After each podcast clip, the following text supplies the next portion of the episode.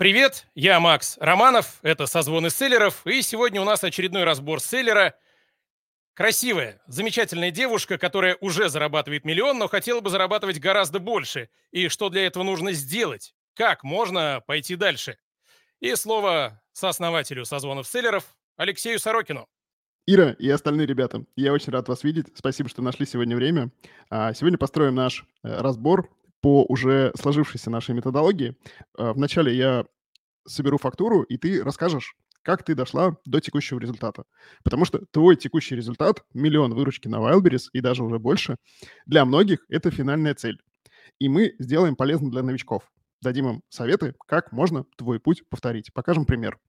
А потом мы с тобой вместе сформулируем запрос, если у тебя с этим будут вопросы, как тебе вырасти, как сделать в целом свою жизнь лучше. И мы все здесь кто онлайн, в формате мозгового штурма предложим тебе решение. Я буду копать больше про предпринимательство, про построение бизнеса, немного про цифры. Вторым разборщиком сегодня будет мой друг Рафаэл Шерикян, очень твердый, очень опытный сейлер, очень глубоко смотрящий на уровень энергии, на уровень отношений и на уровень планирования. Так, друг друга дополняя, мы, я думаю, сформулируем тебе классную дорожную карту для движения вперед. Расскажи, пожалуйста, из какого ты города, сколько тебе лет, чем занималась до Wildberries? Сейчас у меня, наверное, нет конкретного города. Я обожаю Санкт-Петербург. Я туда переехала много-много лет назад. А сейчас очень много времени провожу еще в Вологде. Это город, в котором я родилась. А тут живут мои родители, и тут у меня даже открыт офис. Э, сколько мне лет? 30, 36, я уже перестала считать, но я думаю, это не столько важно. Я бы, наверное, знаете, как представилась. Меня зовут Ирина, я не селлер, я владелец бренда кофе, а, и сейчас запускаю бренд сумок спортивных, дорожных. Почему я не говорю селлер? Потому что мне а, не нравится ассоциативный ряд с этим словом. Он какой-то оброс не теми понятиями, которые мне нравятся. Поэтому а, я больше говорю, э, больше люблю говорить про себя как предприниматель и владелец бренда. Хотя по факту мой бренд кофе я бы не сказала, не назвала бы действительно сильным брендом. На данном этапе это такой STM пока. А, который не наполнен а, какой-то энергией, не наполнен информацией, не наполнен узнаваемостью, не наполнен а, всем тем, чем я бы хотела бы, чтобы этот бренд был наполнен. Как я пришла к этому? Тот период, когда многие компании стали уходить из России, я увидела нишу, нишу капсульного кофе, увидела, что там образовалась такая возможность, ну и решила ей воспользоваться. То есть тут мне помогли как раз внешние факторы – то есть есть же возможность а, заходить а, в очень конкурентную нишу, а, где она может быть уже э, переполнена, где очень сложно будет конкурировать. То есть я в этом моменте проанализировала, проанализировала объемы, увидела топов я тогда ничего не знала про сервисы аналитики, э, которыми можно воспользоваться. Это было просто математические расчеты э, на ВБ. И заходила, считала количество продаж, смотрела, когда была первая продажа, какой средний был продажа, на какой объем они торгуют. То есть это было в калькуляторе посчитано все. Посмотрела конкурентов, я проанализировала всех конкурентов в этой нише, посмотрела, какой товар заходит, какие вкусы, как они упакованы. То есть вот у меня была чисто визуальная проработка, много-много циферок, много-много расчетов, документов именно в, в блокнотике, в Excel. То есть э, я, я не знала, что можно иначе. Вот, как мне кажется, я хорошо это сделала. В какой-то момент я думала, мне повезло, но, в принципе, так вот, если назад оглядываюсь, я понимаю, что мне повезло. Ой, мне не повезло как раз, а я хорошо это просчитала. И, как многие говорят, э, у меня был запущен один артикул, у меня пошло. В принципе, мне показалось даже очень легко. Сложности еще были впереди. Э, не все так легко, как кажется в начале, но, наверное, если бы открутить назад, э, если бы я знала, что будут такие сложности, я бы не, не начала бы ничем заниматься, ничего бы не поменяла в жизни. Поэтому э, я рада, что много информации я не знала, не обладала этой информацией. Это касается кофе. Сейчас у меня уже два артикула. Uh, и большую выручку я делаю всего на двух артикулах. Я знаю, что у многих uh, похожие обороты, и у них там десятки артикулов. И мне кажется, это здорово, когда не нужно распыляться, не нужно много энергии тратить, и можно сделать э, результат э, и на этом. А сейчас уже со временем, конечно, я понимаю, что в этом есть и риски. То есть если вдруг что-то случится с одним товаром, то мне будет сложнее разруливать ситуацию. Ирина, про кофе мы поняли. А угу. чем ты занималась до Wildberries? У меня большой опыт работы в рекламе, в маркетинге, в продажах. А, причем сначала я работала в офлайн бизнесе сетевом, крупном, а, известная компания в России. А, это реклама, маркетинг, в общем. А потом меня перетащило в продажи, потому что я переосмыслила свои сильные стороны, как раз пошла по этому пути и поняла, что самое у меня сильное, наверное, одно из сильных качеств – это вот э, легкость э, знакомства, легкость общения, легкость э, в понимании клиентов. И Поэтому мне проще всего продажи. Ну и одна такая фраза, которая, наверное, изменила мое отношение, может быть, многим тоже она будет интересна. Если вы не умеете продавать, это говорит о том, что вы просто, вам просто люди не доверяют.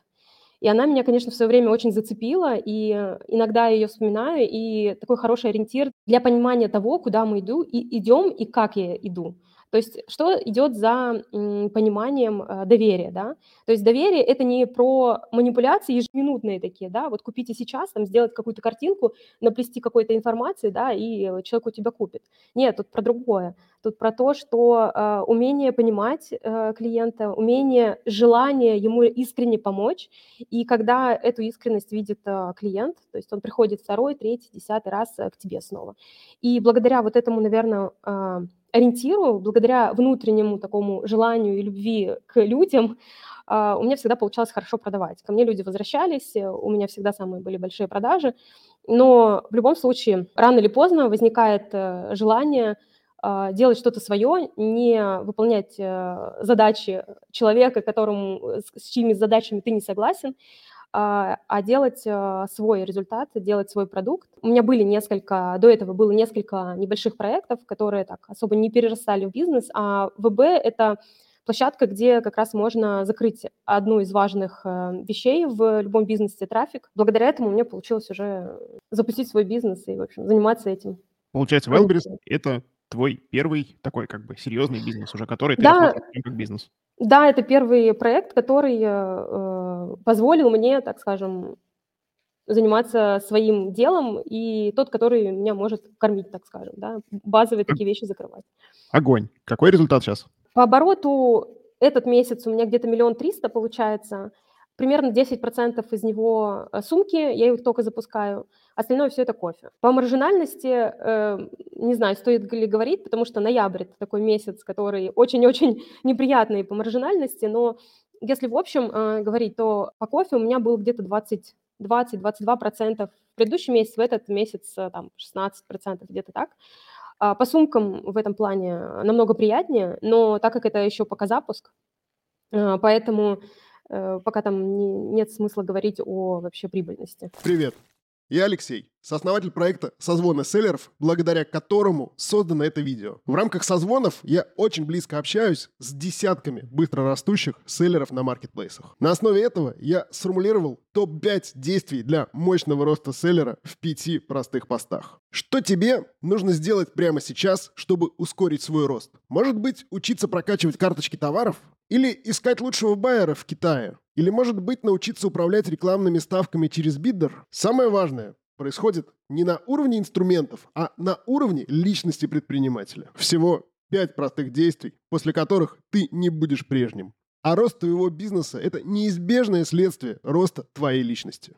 Поставь видео на паузу и забирай топ-5 действий для твоего роста в моем телеграм-канале по ссылке в описании прямо сейчас. Правильно я понял, что сумки где-то там 1100 выручку? Ну, чуть больше, да. Слушай, вот 1,3 миллиона. Получается, ты вышла, когда заметила, что компании начали уходить. Это типа примерно прошлая весна, прошлое лето. Я на ВБ вышла в... Ну да, ну верно, в, в апреле вышла. В апреле. Прям первая поставка у тебя в апреле уже была? Да. А как ты так быстро запустила? Ну, то есть вот капсульный кофе э, со стороны кажется, что это такое, типа, знаешь, сложное производство, там, фасовка, надо что-то найти, кто все это сделает. Плюс, э, ну, ты же зашиваешь ценность в этом, то есть нужно, нужно чтобы качество нормальное было. Ну, конечно, я проанализировала все возможные э, варианты производства в России. Вообще, более того, я даже не знала, что можно рассмотреть какие-то варианты из других стран. А, ну, в принципе, с кофе это, наверное, самый пока доступный вариант. Я проанализировала качество, а, закупила несколько образцов с разных заводов, с разных производителей и созвонилась с разными поставщиками. То есть, естественно, я это все проанализировала и сделала быстрое решение. Ну, в тот момент у меня было такое состояние. Это, наверное, такая из особенностей. У меня резкие изменения в жизни происходят именно от страха. а, вот там как раз было очень страшно. Там было такое состояние, просто, мне кажется, нужно было срочно делать что-то прямо сейчас, или все, или все пропало. Поэтому от страха я, супер быстро все сделала. Я не знаю, как там, просто мгновенно все-все проанализировала, быстро-быстро все закупила, быстро проверила, быстро созвонилась, быстро нашла деньги. Не знаю, мне кажется, за ночь я просто упаковку нарисовала, я еще сама упаковку рисовала. Ну, собственно, предприниматель на старте э, из меня такой вышел и на дуде, и грец, собственно, все-все-все э, за ночь я сделала. Слушай, а расскажи, вот э, чуть больше, чем за год, путь до миллиона триста. И я так понимаю, что э, достаточно большой рост был у тебя в последние месяцы, правильно? У меня первые месяцы была самая главная проблема – это кассовые разрывы, потому что бюджет для входа, он был у меня совсем небольшой, хотя по факту нужно было раза в три больше, то есть у меня уже товар кончался, у меня не было денег на закупку нового, а а Marketplace мне еще деньги не прислал. То есть это вот прям э, первые, наверное, полгода, может быть, 4 месяца я вот боролась только с этим. Мне некогда было даже ни о чем думать. Потом я, как только более-менее этот вопрос наладился, я запустила новый товар. И в пике у меня было в декабре 900, по-моему. Ну, 800, 900, что-то такое, сейчас точно не скажу. Потом настал Новый год, новый период, да, календарный Новый год, и там уже сильно стали меняться алгоритмы ВБ, которые я упустила. У меня не было даже, наверное, окружения такого, который, который вот постоянно был в теме, в информационном поле, и то есть я, я эти многие моменты упустила. И это было примерно как? Я наблюдала за тем, как падают э, продажи, я думала, что ну вот, пройдет январь, в январе там, ну, немножко спад, ну, логично. Потом наступил февраль, я ждала, думаю, ну вот сейчас продажи вырастут, а, они не выросли, потом наступил март, там еще больше, и в мае у меня там скатилось э, до 300 тысяч, там оборот был. И в этот момент у меня была жуткая паника снова же. А, я, я прям не что... могу, не могу не ставить нативочку. А вы ну... не познакомилась с нами. Ну, смотри, да, я просто хочу, а, наверное, подчеркнуть, почему сейчас я очень ценю то окружение э, ребят, которые я имею, потому что если бы тогда если бы в январе-феврале у меня бы, было вот это комьюнити, то я бы просто не скатилась к этому, я понимаю. А у меня это было как вот просто наблюдатель смотрела, как у меня все рушится, какие у меня проблемы накапливаются, я пыталась их как-то решить, но у кого-то там могла где-то вот, вот в открытых источниках задать где-то вопрос, но это, это такой точечные ответы, которые, скорее всего, ну, и, и не помогали. То есть я пыталась какими-то предыдущими методами воспользоваться, но э, знаний так тоже было немного, в общем, что-то не получалось. И на тот момент я созрела как раз к тому, что нужно как бы в другой товар уходить. И вот оттуда у меня от размышлений, о чем бы я хотела заниматься, что бы я хотела делать, э, я поняла, что вроде сумки мне тоже интересно. Вот. И там я уже понемножку начала разрабатывать концепцию, что бы я хотела. Вот. Она не до конца еще была в тот момент сформирована, сейчас она больше понимания у меня есть, э, и, наверное, нужно этим более сейчас будет детально заниматься. В тот момент э, у меня в голове, наверное, созрело понимание, что, наверное, что-то не понимаю, надо вот прям обучение, надо больше этим заниматься, надо больше искать информацию, то есть мне приходилось ее искать, и тогда я а, попала на обучение к Славе Малых, попала, познакомилась с тобой, Леша, и вот как-то вот все постепенно начало налаживаться.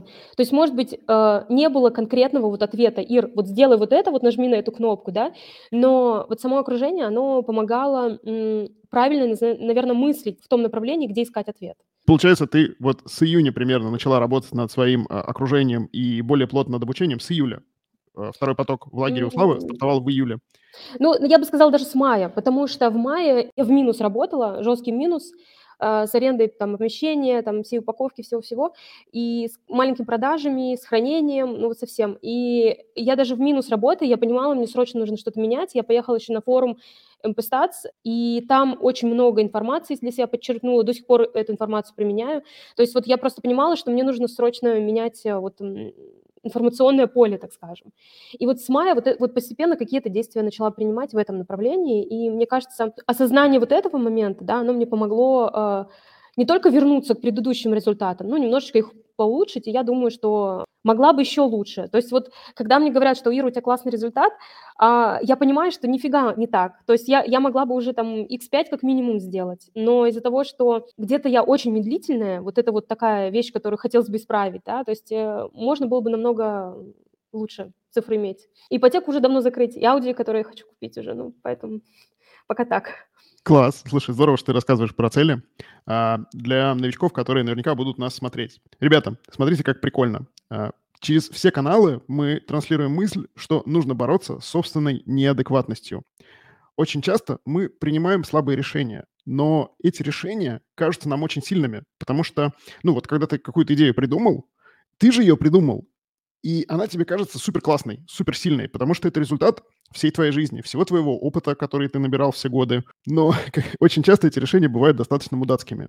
И очень прикольно, как у Ирины менялось ее отношение. То есть она поняла, что она сама не понимает, как действовать, отрефлексировала этот момент и начала системно учиться. Пошла на конференцию, пошла на курс, а, пошла в созвоны. Я знаю, что Ира не была публичной до нашего интервью, которое мы сделали несколько месяцев назад. И вот сегодняшний разбор, который будет опубликован на нашем Ютубе, это как такая квинтэссенция вот этого пути к открытости, к изменению окружения и к тому, чтобы прислушиваться к советам других людей. Ира, ты просто красотка. Ты образец изменения, которое каждый может сделать и должен сделать, если он хочет качественно изменить свои результаты. Если результатом недоволен, прекращай придумывать сам, спроси совета у людей. А ты говоришь, что э, требовались деньги стартовые. Э, сейчас ты уже первоначальные свои инвестиции из этого бизнеса забрала или нет? Используешь ли кредитные деньги и вот это вот все? Первоначально я забрала, э, но в процессе понадобились еще дополнительные средства, потому что когда у тебя рост медленный, там, условно там 10-15% в месяц, то если у тебя там маржинальность, допустим, ну давайте не про маржинальность, давайте говорить про ROI, да, мне больше показатель ROI нравится. Я вообще даже не знала, что в сфере селлеров говорят все про маржу, потому что, ну, она такое понятие очень относительное. А ROI более, более твердо. То есть э, я вложил там рубль условно, заработал сверху рубль. То есть мне больше нравится вот, э, вот этот показатель, и больше им оперирую в себя в голове. Если, допустим, э, рост идет, допустим, э, там 20% да, в, в месяц, то, а ROI у тебя, допустим, ну, 30, то понятно, что тебе, скорее всего, хватит своих собственных средств э, на рост. А если у меня э, рост шел вот такой, 50-100%, э, ну, 70, давайте так, э, то мне своих собственных средств, которые я вытаскиваю из бизнеса, не хватало, э, не хватало на то, чтобы дальше продолжать расти, закупать товар. Поэтому мне приходилось брать э, еще дополнительные кредиты. Вот сейчас э, где-то 700 у меня, наверное. Ну вот тоже такой стоит, стоит вопрос, это как раз к, к моему запросу. Я не совсем понимаю, э, точнее, я понимаю, но я не могу пока принять, что у меня есть вот этот вот э, долг. Э, понятно, что у меня товара в запасах больше, то есть если мне разом продать этот товар, я могу все это закрыть. Но все советы, которые я слышу, да, о том, что простягивай вот этот вот кредит как можно дольше, чтобы вот эту маленькую сумму э, гасить и оборачивать как можно дольше и, и больше вот эту сумму кредита. Но мозг мой, он боится снова же, он хочет быстрее закрыть, не хочет никому он должен быть. Поэтому э, у меня такая, такое тоже сомнение в голове есть. Может быть, на эту тему тоже, может быть, какой-то совет услышу. Как э, мозгу дать э, правильные, э, правильные мысли. Давай вернемся к формулировке запроса. Как ты смотришь в следующий год? Сейчас у нас э, 27 ноября. Что ты планируешь на следующий год и в чем мы можем тебе помочь? Вот я как раз не могу спланировать следующий год. Вот в том-то и моя сложность. Я могу сказать о том, что я вижу в будущем, как, как, в, каком, э, в каком состоянии я бы хотела находиться. Я не хочу быть таким же маленьким селлером, я хочу иметь сильный бренд, я хочу работать на международном рынке, то есть я бы хотела закупать товары, я хотела бы отшиваться в, за границей, потому что я бы хотела иметь возможность эм, более выгодных цен лучших производителей, потому что я знаю, очень классные фабрики есть вне России, Россия в этом плане такая медлительная. И в первую очередь мне бы хотелось как раз сильный бренд, известный, не просто STM, да, там, с моим логотипом, а именно ту марку, которую будут знать, которая будет четко ассоциироваться с теми понятиями, которые я заложу, но я не понимаю вот эту дорожную карту, по которой мне нужно пройти. То есть я вижу конечную вот эту вот большую цель, вижу где-то вот она там, но она настолько далека, что я не понимаю, как к ней прийти. Поэтому мне сложно даже декомпозицию сделать на следующий год. Как мне э, это простроить? Вот я надеялась, что, может быть, с этой точки зрения вы поможете мне э, подсказать, какие рэперные точки расставить на своем пути, э, к чему вот потихонечку, к каким станциям мне нужно прийти, чтобы дойти вот до глобальной цели. Если бы, конечно, у меня сегодня был опыт э, запуска крупных брендов, понятно, что тут вопрос только инвестиций, и, и все, и поехала. У меня такого опыта пока нет. А, я понимаю, что это, это, это было бы странно, если бы я там с головой сейчас в это окунулась. Мне понятно, что нужно какой-то небольшой опыт набраться в этом. Не все же компании крупные именно ну, вот, вот так строились. Мне кажется, э, можно как-то вот этот путь пройти от меня с небольшим бюджетом, с небольшим оборотом к чему-то большому. Или, возможно, я ошибаюсь. Может быть, э, это нужно сделать другим каким-то путем. Плюс я, наверное, еще важно, наверное, добавить, так как у меня сейчас все больше и больше в окружении собирается селлеров с разными результатами, я вижу очень много быстрых стартапов, ну, назовем это стартапы, да, когда за месяц, за два э, ребята делают э, обороты, которые у меня там за полгода, и, соответственно, чистыми они делают тоже в разы больше, чем у меня. И это товары м, не под СТМ. И у меня сразу такой вопрос, Ира, а ты точно правильно размышляешь? Может быть, стоит посмотреть в эту сторону? Но меня что-то внутри останавливает. Мне кажется, вот тот путь, по которому я иду, он, он более правильный. То есть я вот хочу вот свое что-то. Но когда я из раза в раз, из дня в день я вижу вот эти вот истории, когда ребята там, я просто знаю все эти инструменты, я знаю, как это сделать, пошли условно там карго, да, там садовод, тебя купили, фу, взлетели, все, классные результаты, все посчитано, их не останавливает конкуренция, их не останавливает, что товар представлен на маркетплейсе там у пяти селлеров то же самое. Они, они идут, делают результат и, и уже наслаждаются этими результатами. Что в моей голове такое, что мне не позволяет идти по такому пути. И причем я убеждена, что это не совсем правильный путь. Э, он не такой, так скажем, белый, а, потому что если вот я рассматриваю работу с Китаем, то я только по белому ВЭД рассматриваю, я не рассматриваю вариант там карго. Но я допускаю, что мне нужно пересмотреть э, а, мое отношение к этому и и что-то поменять в моей дорожной карте. Мне кажется, что разбор пойдет по разным веткам у нас с Рафом очень сильно. Скорее всего, мы увидим супер, супер разные вещи в текущей ситуации. И это круто, будет интересно. Это снова Алексей из проекта «Созвоны селлеров». Напоминаю про гайд с топ-5 лучшими действиями для твоего роста как селлера. Этот гайд основан на инсайтах десятков быстро растущих ребят. Поставь видео на паузу и забирай топ-5 действий для твоего роста по ссылке в описании в моем телеграм-канале прямо сейчас. Ты эм, много сейчас говорила про бренд. А вот что ты вообще вкладываешь в это понятие? И второй вопрос сразу же сюда же – у тебя в какой-то момент появились сумки. Почему так? Сумки появились от э, того, что я работаю в нише с очень маленькой маржой, очень маленькой наценкой. То есть у меня там, ну, вообще цифры очень маленькие. В декабре, вероятнее всего, э, оборот у меня будет там условно полмиллиона на сумках, но вероятнее всего э, чистыми я получу столько же, сколько с миллиона э, вот на кофе. И вот это вот очень удручает, потому что товар мне изначально очень нравится, но отдача от него не такая приятная в деньгах. Поэтому я начала рассматривать э, другие направления, поэтому выбрала сумки. Почему не одежда? Вообще сейчас все вокруг меня из, кричит из каждого утюга, что одежда, одежда, одежда. Все, кто делает прям крутые результаты, это, как правило, одежда. И я тоже себя отталкиваю от этой идеи, потому что мне кажется, одежда — это нужно быть прям любителем моды, следить за трендами. Я такой не, не очень любитель за этим следить, не очень любитель шопиться, и э, все, все там тренды, которые там есть э, в одежде, я узнаю только от селлеров, потому что я вижу их карточки. Открываю, думаю, о, такие брюки модные, сейчас, ну ладно, буду знать. Ну, то есть вот, вот это примерно так. То есть я больше за какую-то базовые вещи, за классику. Мне, мне интереснее носить одежду, которая будет сегодня, в следующем сезоне модно. И, то есть вот мне вот так приятнее. Поэтому я как-то до сих пор не иду в одежду и, и себя как-то от этого отодвигаю. Про бренды расскажи. Что я вкладываю? Ну, смотрите, для меня STM – это просто наклеил свой логотип и сказал все, а и зарегистрировал на себя. То есть вот это для меня просто STM, своя торговая марка. А бренд – это уже э, что-то более серьезное, это уже работа над восприятием твоего клиента, э, над ассоциативным рядом, над тем, чтобы была заложена и миссия, э, миссия твоей компании, чтобы была заложена ценность, э, вот это вот дополнительная прибыль, которая вложена в этом бренде. То есть бренд – это уже более высокий чек, это уже вот эта добавочная стоимость, э, за которую готов платить клиент за то, что на товаре есть твой бренд. А ты сама любишь кофе? Прям сильно в нем разбираешься? Кофе я пью каждый день. Я разбираюсь в капсульном кофе, потому что я в свое время работала в крупной компании капсульной, поэтому я знаю эту тему чуть больше, чем средний обыватель. Прям сказать, что я фанат и каждый день с утра до вечера пью, наверное, нет. Я вот ну, любитель э, такой, как многие. То есть я не эксперт, э, но конкретно в капсульном я разбираюсь. А ниша капсульного кофе, она вообще, ну, емкая?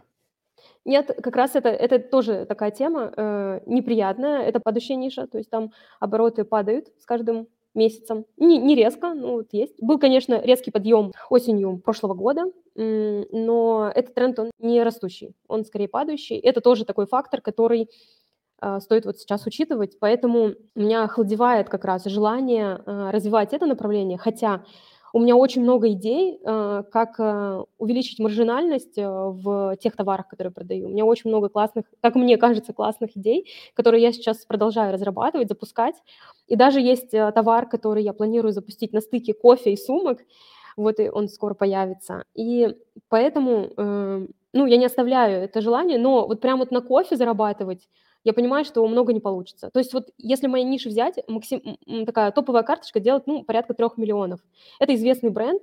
Понятно, что я а, обороты этой карточки не смогу догнать, потому что, ну, мой бренд неизвестен, а, а этот бренд вот представлен во всех сетях, и там и реклама, у них бюджеты огромные. У меня в этом плане а, ресурсов поменьше, очевидно. Поэтому, если глобально смотреть, то ниша слабенькая для того, чтобы сделать там X10, X100, не вариант, точно? Поэтому точно нужно рассматривать другие ниши. У меня вопросы закончились. Раф? У меня вот вопрос только, зачем тебе деньги и сколько вообще тебе нужно? Очень хороший вопрос. Э, я сама, на самом деле, не очень понимаю это. То есть если так глобально посмотреть, ну, не глобально, давайте вот, вот в сегодняшнем дне, да, ну, мне хорошо. То есть я наслаждаюсь каждым днем, как мне кажется, сколько могу наслаждаться. Ну, прям, вот прям э, какого-то жгучего желания, вот что-то прям такое большое мне приобрести у меня нет. Поэтому, э, я скорее иду сейчас к тому, чтобы картинку, какую я бы хотела иметь. То есть я хотела бы сделать то, а, о чем я буду гордиться, а, что-то ценное, действительно ценное для людей, э, что будет пользоваться популярностью не потому, что там это хайп хайповая какая-то тема, а потому что это действительно ценный продукт, э, и он нужен людям. Но понимаю, что прям супер это сильно меня не мотивирует, прям чтобы сегодня какие-то шаги сделать. Мотивацию поднять. А, я прям полностью согласен с Рафаэлом. Конкретизируем запрос. Что сейчас нам видно со стороны? Есть тяга к своему бренду, хочется делать что-то великое, но при этом не очень понятно, как это должно выглядеть в цифрах. И второе, что я вижу со стороны, кажется, что Ирина несколько обесценивает свой результат. Я предлагаю уточнить запрос, как уже не впервые на наших э, разборах бывает, и чтобы, ну, как-то конкретизировать конкретные цифры. И у меня есть рабочая механика на этот счет. Когда мы думаем про какие-то супербольшие результаты, например, в 100 раз больше от текущего уровня, наш мозг просто ломается. То есть я вот не понимаю, как живут люди, которые зарабатывают, например, 100 миллионов рублей. Они вообще о чем думают? И у меня недавно был такой диалог с товарищем, который как раз зарабатывает несколько десятков миллионов рублей. И он не скидывает, говорит, Леха, я, говорит, хочу ламбу купить, но перед тем, как ламбу купить, я, говорит, хочу ее попробовать. Я говорю, ну и что тебя останавливает? Возьми Ламборджини в аренду, погоняй. Благо, дофига вариантов. И он такой, знаешь, говорит, что останавливает? Ты же был, говорит, у меня дома, а у него под Питером офигенный дом, 400 метров в лесу. И он такой, говорит, знаешь, мне кажется, что Ламборджини будет неуютно у меня дома. Ночевать ей там будет плохо. Походу и дом придется менять. И я, говорит, поэтому очкую. И я такой, сука, всем бы твои проблемы, братан. Возвращаясь к Рине. Наш мозг может переварить примерно вот как бы мысли о росте, ну, примерно в 10 раз. Вот если мы думаем про X10, то как бы, а, ну, понятно, каким я буду, если я буду зарабатывать больше в 10 раз. И я предлагаю поговорить о росте в 10 раз как раз. То есть вот сейчас есть там миллион триста выручки, из них порядка 200 чистыми, если я все правильно посчитал. Мы пофантазируем про 10, 13, 15 миллионов выручки и про миллион чистыми. Мне кажется, это очень хорошая цель. И миллион чистыми в России между Питером и Вологдой а, это хорошая цифра, которая будет обеспечивать достаточный уровень безопасности и позволит себя чувствовать более твердо и больше гордиться своими результатами. Годится? Итого, собственный бренд, миллион чистыми и поскорее. Ребят, у кого какие идеи? По поводу того, что ты сказала, что не любишь заемные средства, что тебе страшно, хочется побыстрее отдать. Попробуй мозгу по-другому преподнеси все то же самое, только с другим фантиком. Скажи ему, что нам так безопасно, мы свое не тратим, у нас э, свое все тут в кубышечке, мы тратим чужое. Если что-то случится, наше останется при нас, а с чужим как-нибудь разберемся. Просто ему преподнеси с другой стороны и прям вот каждый день ему это втирай, втирай, втирай, и потом он тебе скажет, ну, блин, ну правда, а что у нас вот свое-то тут есть, а мы тратим это тут все как бы не наше, а наше-то с нами, и как бы все в порядке. И по поводу того, что все время должна, возьми, посчитай просто ну, если у тебя до этого были какие-то кредиты, да, ну, и ты их там не быстро закрывала в течение, там, ну, допустим, даже трех лет, то есть вот этот платеж, который ты платишь сначала, допустим, там 10 тысяч рублей, да, на какой-то, на поза-поза-поза вчерашний год, и 10 тысяч рублей сейчас, ну, это вообще как бы совершенно разные деньги. То есть ты а, в моменте как бы получаешь эти деньги и делаешь с них те деньги, которые тебе нужны, а оно вот там рассасывается, и потом ты отдаешь уже как бы, ну, не те деньги совершенно вообще, то есть, ну, какие-то там в 10 раз меньше. Понятно, что ты там платишь какой-то процент банку, но, а, опять же, он тоже за это время уменьшается, и в, как бы в рамках того, сколько ты обернула, ну, эти деньги теряются. Вот, по поводу того, что ты говоришь, а, другие там быстро делают свои иксы, а я вот тут э, колупаюсь долго со своим брендом, почему бы тебе не сделать две стратегии? Одно другому не мешает, ты можешь спокойно развивать свой бренд кофе и параллельно взять какие-то товары там там где-то на садоводе или на тяг, пульнуть их, и пусть они тебе делают иксы. То есть тут тебе делают иксы, ты быстро растешь и не говоришь себе, блин, кто-то там делает иксы, а я не делаю. Но в то же время ты не предаешь свое желание, ну, создать вот этот большой э, бренд. Но единственное, что тебе надо будет взять там пару человек еще в помощь, потому что, ну, одной будет тяжеловато, ну, чтобы не разошелся этот фокус, но убьешь двух зайцев. И в плане падающей ниши в кофе, я считаю, что кофе пьют всегда, все и в больших количествах. Почему бы тебе не расширить линейку, ну, может быть, не только в капсульном кофе, есть же всякие еще зерновые кофе, молотые кофе, растворимые кофе, кофе молотые в пакетиках, кофе со вкусом ванили, какой-то там карамельный, капучино, и, ну, их миллион. Если ты хочешь большой бренд, у всех больших брендов есть все эти линейки. Просто если капсульный падает, добавляй, ну, как бы артикулы, вот, ну, другие, и у тебя там есть куда расширяться, в твоем бренде, и твой бренд будет набирать вес, потому что у него будет большой ассортимент. Влада, мы будем тебя звать на все вообще разборы. Похоже. Большое спасибо. Супер э, идея. Я немножко дополню. Первое про заемные средства. Мне кажется, здесь очень важно на будущее расставить себе некие точки над «и» в своей голове прежде всего. Вот смотри, для бизнеса нужны какие-то ресурсы. И у каждого бизнеса эти ресурсы разные. Кому-то нужен станок, кому-то нужен целый завод, Кому-то нужны, например, автомобили, кому-то нужен офис или помещение под ресторан, если ты хочешь делать ресторан. А торговому бизнесу, как один из ресурсов, нужны деньги, нужен товарный оборот, чтобы у тебя в товаре было какое-то количество денег при большинстве моделей торгового бизнеса. И когда ты отказываешься использовать чужие деньги, ты выступаешь, по сути дела, сразу в двух ролях. С одной стороны, ты владелец бизнеса, который должен зарабатывать прибыль, а с другой стороны, ты инвестор в этот бизнес, и ты даешь ему денег на товарооборот. И это две разных роли. Смотри, в чем прикол. Если ты своему бизнесу даешь денег без процентов, то ты хреновый инвестор. Такой, типа, знаешь, инвестор терпила.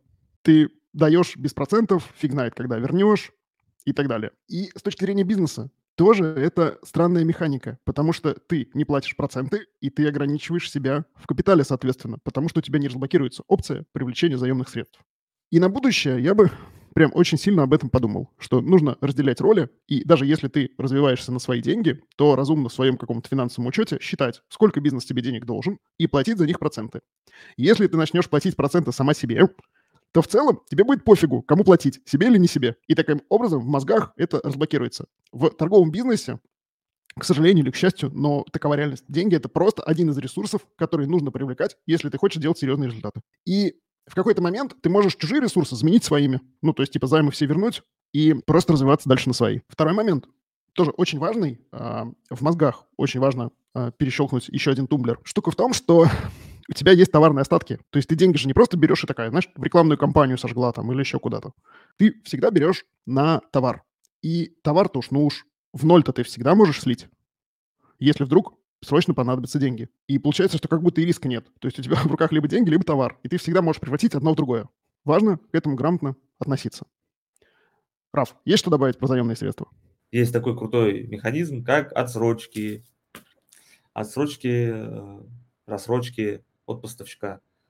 Э, но к этому нужно прийти уже, когда ты определишься с нишей конкретно, что ты будешь развивать. О механиках работы с отсрочками там я в ранних эфирах уже рассказывал, поэтому повторяться не буду.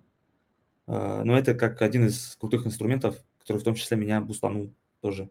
И при этом ну, я не прибегал к заемным средствам. Я решил идти по модели именно отсрочка и рассрочка с поставщиком.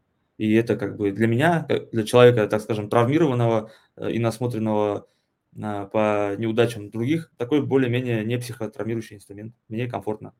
Поэтому круто будет, если тоже это а, возьмешь себе в инструментарий. Мне еще есть что добавить. Смотри, ты явно взяла этот кредит не сейчас, а когда-то раньше, когда ключевая ставка была совсем другая, а сейчас ключевая ставка 15%, а говорят, в декабре она может и 16-17 э, стать. Вряд ли она понизится и, скорее всего, повысится, есть такие предположения. Соответственно, просто если ты сейчас закрываешь этот кредит, то в ближайшее время под те же проценты, что ты уже взяла, ты его не возьмешь. Соответственно, если вдруг тебе еще понадобится оборотка там через месяц-два, то ты э, кредит возьмешь на гораздо менее выгодных условиях, чем он у тебя сейчас есть. Следующая ветка, на которую Влада натолкнула и которую я хотел бы тоже копнуть, это сравнение себя с другими. Я уже говорил сегодня, и, Ира, вот твоя текущая точка – это точка мечты для многих девушек, которые будут нас смотреть. И мне кажется, что сильная позиция – это когда, когда ты не сравниваешься с другими. Точнее, сравниваться с другими очень нужно, нужна большая насмотренность, нужна большая библиотека кейсов в голове. Но именно сравнивать себя нужно с собой прежней. И это самое важное, что меняется. При этом мы в повседневной жизни склонны думать о том, что изменений нет. Но по факту изменения происходят таким накопительным итогом, как сложный процент в инвестициях. И вот разумно брать для сравнения период, ну, полгода, год назад, обернуться на год назад и посмотреть, а что было вообще год назад, как жила, как думала, что поменялось. И я тебя прям уверяю, это будет две большие разницы. Не вздумай себя обесценивать. У меня просто есть по поводу сравнения, там своя отдельная позиция, там сравнивать или не сравнивать, или с кем. Я не, не знаю, я не могу сказать, что... Ну, короче, я не могу сказать, что я прям верю, знаете, там во всякие там гороскопы, звезды, там я потом у Иры спрошу, кто она по зодиаку. Но я хочу сказать, что мне помогает не сравнивать себя вообще.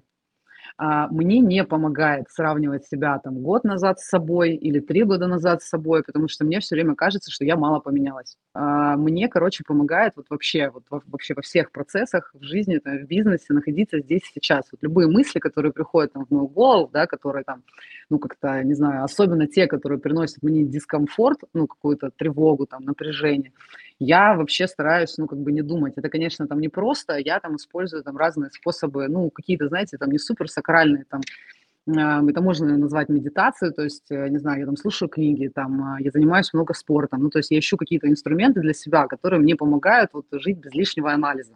То есть анализ может быть, там, не знаю, в программе импостации, когда ты там сидишь и сравниваешь там две ниши там по капитализации, но анализа там, а, не знаю, своего ну, я не знаю, там, короче, а я вот по сравнению там с собой прошлой, насколько хороша, или там, я не знаю, потому что вот в настоящий момент бывают такие ситуации, мне кажется, в жизни, когда ты реально можешь быть, можешь быть не так хороша, там, как полтора года назад, и это, по-моему, вообще может уничтожить. Вот, поэтому в моменте мне помогает искать те инструменты, которые вот мне там дают возможность там находиться здесь сейчас. Огонь, спасибо за советы, супер. Мне реально советы приходятся по сердцу по поводу видения, по поводу планов там и так далее. Мы еще поговорим. По поводу иксов, того, что говорила Влада, вообще история, я сейчас попробую раскрутить очень интересный маховик, так называемый. А, я в свое время а, услышал очень классный совет, а, который звучит очень вообще просто. Просто делай, не усложняй. Именно не усложняй. И есть ощущение, что вот Ира говорит, хочу бренд, хочу там, чтобы узнаваемость. Там. Я понимаю, о чем идет речь, не просто там шилдик наклеил на свою там упаковочку, на одежду нашил, а именно брендовый трафик, лояльная аудитория, фанаты продукта, качество, вот это вот это про все. Это все очень звучит очень круто, но есть ощущение, что не может быть условно а, большой бренд э, – это всегда инвестиции, вложения. То есть э, есть с, одной, есть с одной стороны запрос на бренд, есть с другой стороны запрос на миллион рублей. И мне кажется, что большой бренд – это либо какая-то игрушка, такая вот сейчас вот мечтательная история – то есть мне кажется, что надо идти в любом случае постепенно, шаг за шагом, просто делать и идти. Да, это работать над продуктом, работать над качеством. В свое время докрутишь, когда уже докручивается результат с точки зрения финансов, уже начинается история, там, большая глобальная игра. Вот. А здесь, получается, начинается разрыв между хочу большой бренд, э, хочу какую-то цель э, с точки зрения денег – Вопрос иксов. Влада отличную мысль предложила. А почему нельзя крутить э, параллельно то, что делают условно ребята просто берут там, везут там карго, покупают на садоводе, продают и делают иксы, и параллельно вторым историям, э, историю раскручивать, вот, удовлетворять э, свою потребность в виде создания какого-то бренда. То есть вопрос, чего, чего конкретно именно ты хочешь, то есть где твой фокус на самом деле. Но я считаю, что здесь все-таки надо разделять и идти постепенно к чему-то большому и не прыгать сразу выше своей головы. Вот, то есть постепенно начинать с иксов, и уже потом придет понимание, а где, в какой нише, какой бренд, на какую тему а, создавать. Вот мысль примерно такая. А, просто ты сама сказала, что в топ-1 там по кофе известный бренд, которому нужны, э, который тратит очень много на рекламу, то есть большие бюджеты на продвижение, да. И, соответственно, эти бюджеты нужно где-то брать.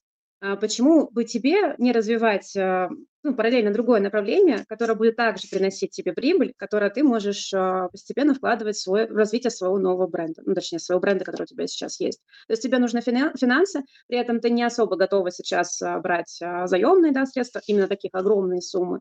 Поэтому развивать, ну, развивать направление параллельно, которое будет приносить тебе и желаемую прибыль и прочее. Также ты будешь реализовывать свою мечту по поводу чего-то большого в виде бренда. Ребята, очень классные ветки.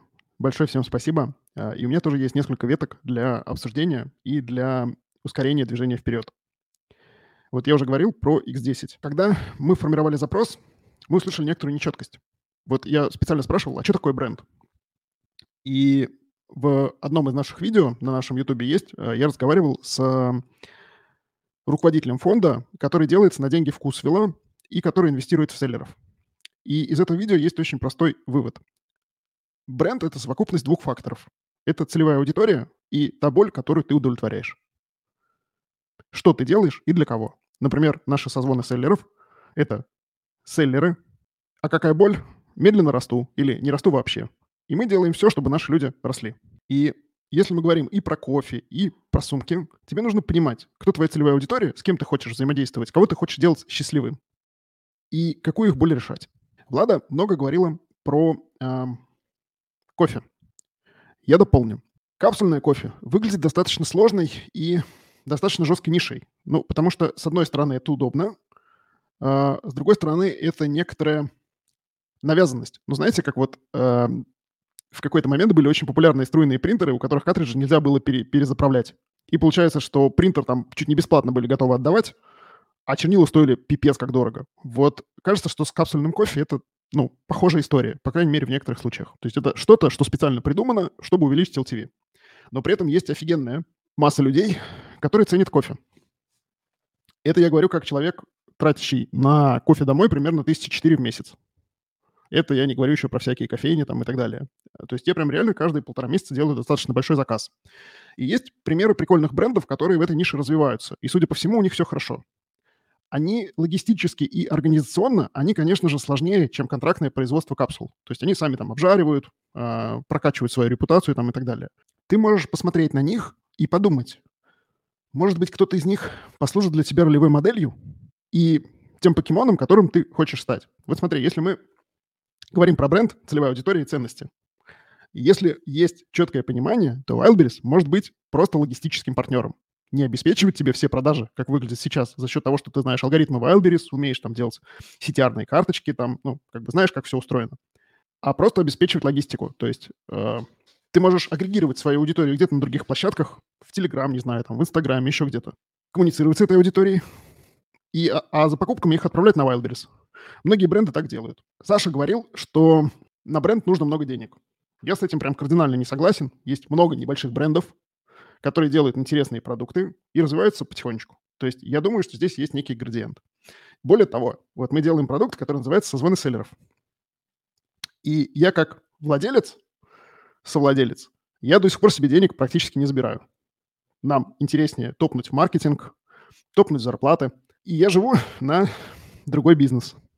И мы идем как раз по градиенту. То есть сегодня мы делаем эфир, который просмотрит тысячи человек, уверен, что через некоторое время мы будем делать эфиры, которые просмотрят, допустим, там, 10 тысяч человек или 20 или 30.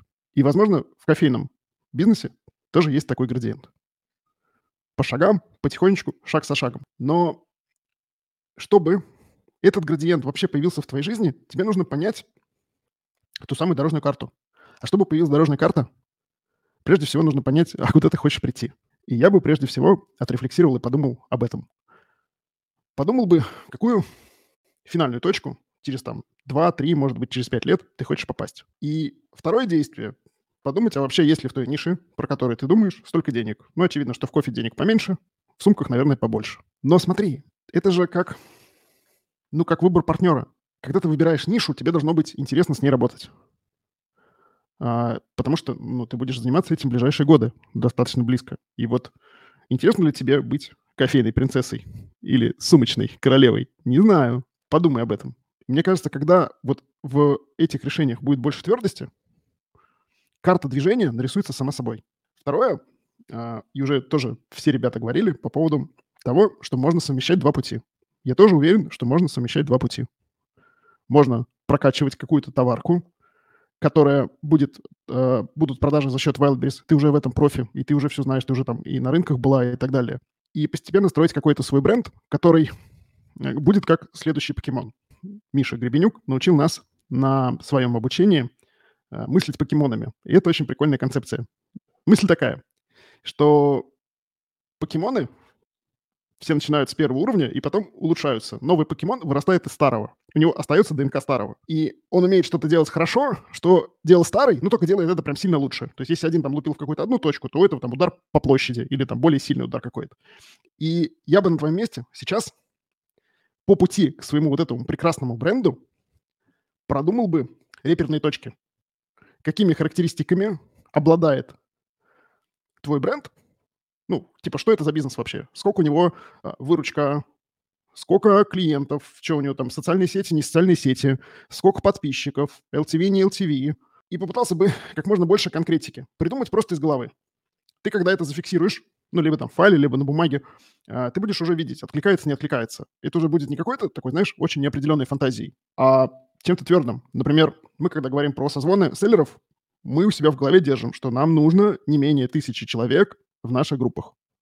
И мы такие, окей, что нам делать, чтобы появилось тысяча? При этом понимаем, и какой LTV, какой средний чек там и так далее. То есть у нас в голове прям очень-очень много подробностей об этой прекрасной картине будущего, и мы ее приближаем. Примеры кофейных брендов, которые, наверное, можно было бы рассмотреть как точку для подражания. Есть бренд Torre Facto, у них большие цены, они достаточно прикольные, они сами обжарщики.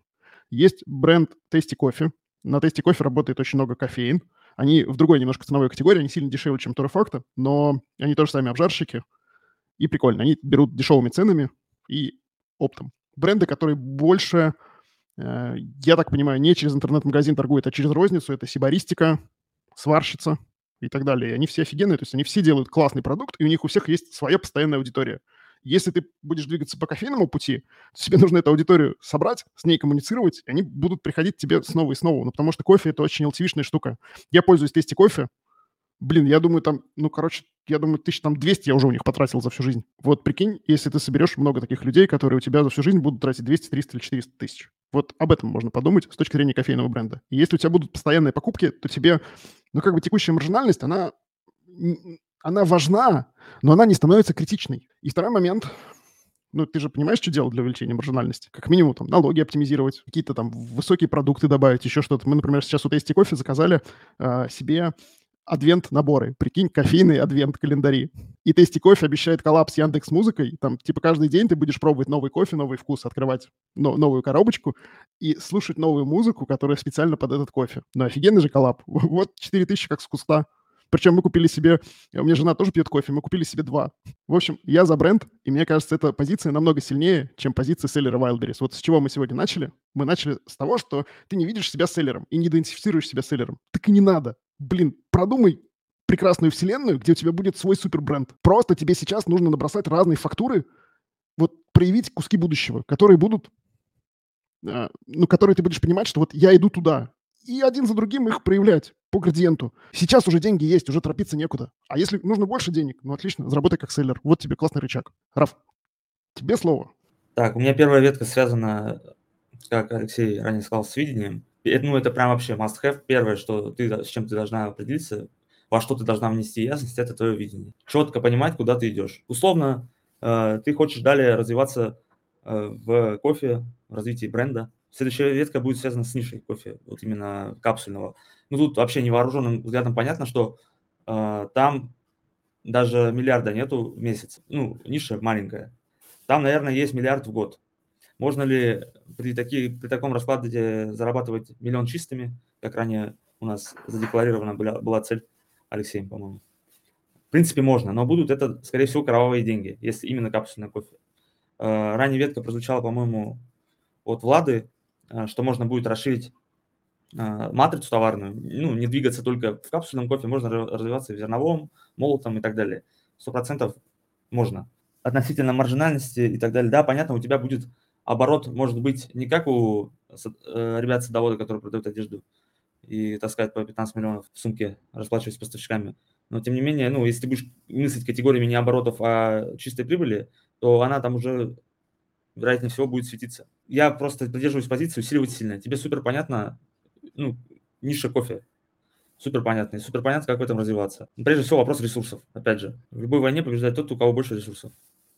Поэтому две самые главные ветки – это четкое видение и поня... э, выстраивание именно плана дорожной карты по приобретению этих ресурсов и завоеванию э, процента от рынка. Чтобы было еще пользы, я сейчас подумал, что было бы неплохо добросать какой-то прям супер ближайший план. Что сделать прямо сейчас, чтобы все дальнейшее движение упростить? В каком порядке бы действовал вот прямо я на месте Ирины, прямо сейчас. Первое, что я бы сделал, это оптимизация налогов.